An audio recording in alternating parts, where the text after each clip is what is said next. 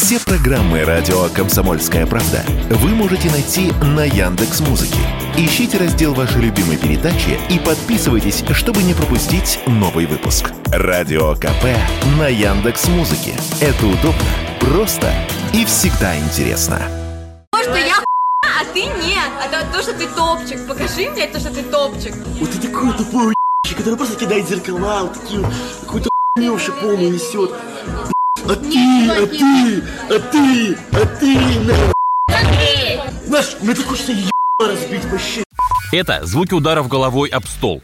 Пару лет назад в прямом эфире одной из онлайн-площадок популярный блогер, стример под никнеймом Мелстрой несколько раз силой приложил девушку, также участницу его шоу, лицом об стол. Та получила перелом челюсти, а скандальная история разлетелась по изданиям. Мелстроя судили. Тот эфир смотрели сотни тысяч зрителей, в основном подростки. Самое ужасное, что эта история вовсе не из ряда вон.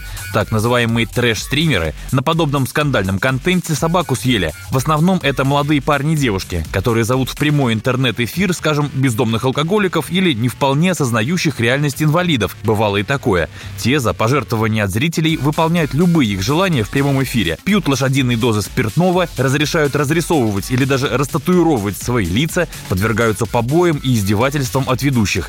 То есть это такие жестокие шоу, дно интернета. И порой они заканчиваются трагично. Пару лет назад в Смоленске одна из жертв стримеров, пенсионер-алкоголик, скончался прямо в эфире. А совсем недавно в Тамбове подростки на стриме до смерти избили кота. Сегодня такие трэш-стримы можно условно поделить на две категории, рассказала Радио КП руководитель Лиги безопасного интернета Екатерина Мизулина.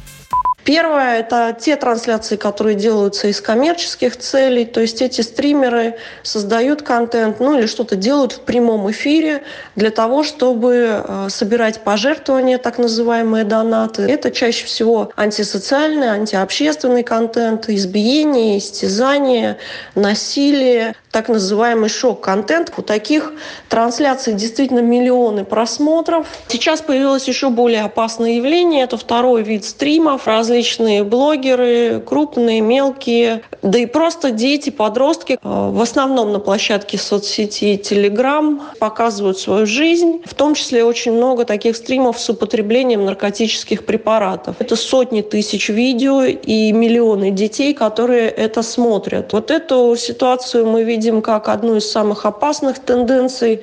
Сегодня полиция берется за стримеров лишь после того, как те совершат в прямом эфире очередное уголовное преступление. Тем временем законодатели пытаются найти способ эти преступления предупреждать. Так, председатель Комитета Госдумы по молодежной политике Артем Метелев предлагает таких шоуменов отлучать от интернета. Каким образом, Метелев рассказал Радио КП.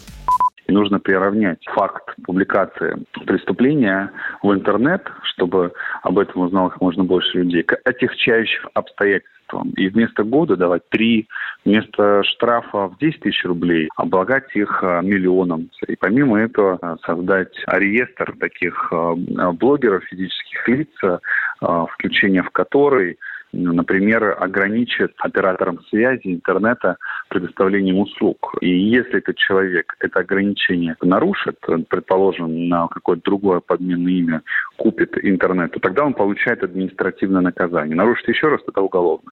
Это предложение Артем Метелев уже направил в рабочую группу по трэш-стримам, а также в Роскомнадзор. Вместе с коллегами депутат намерен подготовить соответствующий законопроект. Возможно, Госдума рассмотрит его уже в весеннюю сессию. Василий Кондрашов, Радио КП.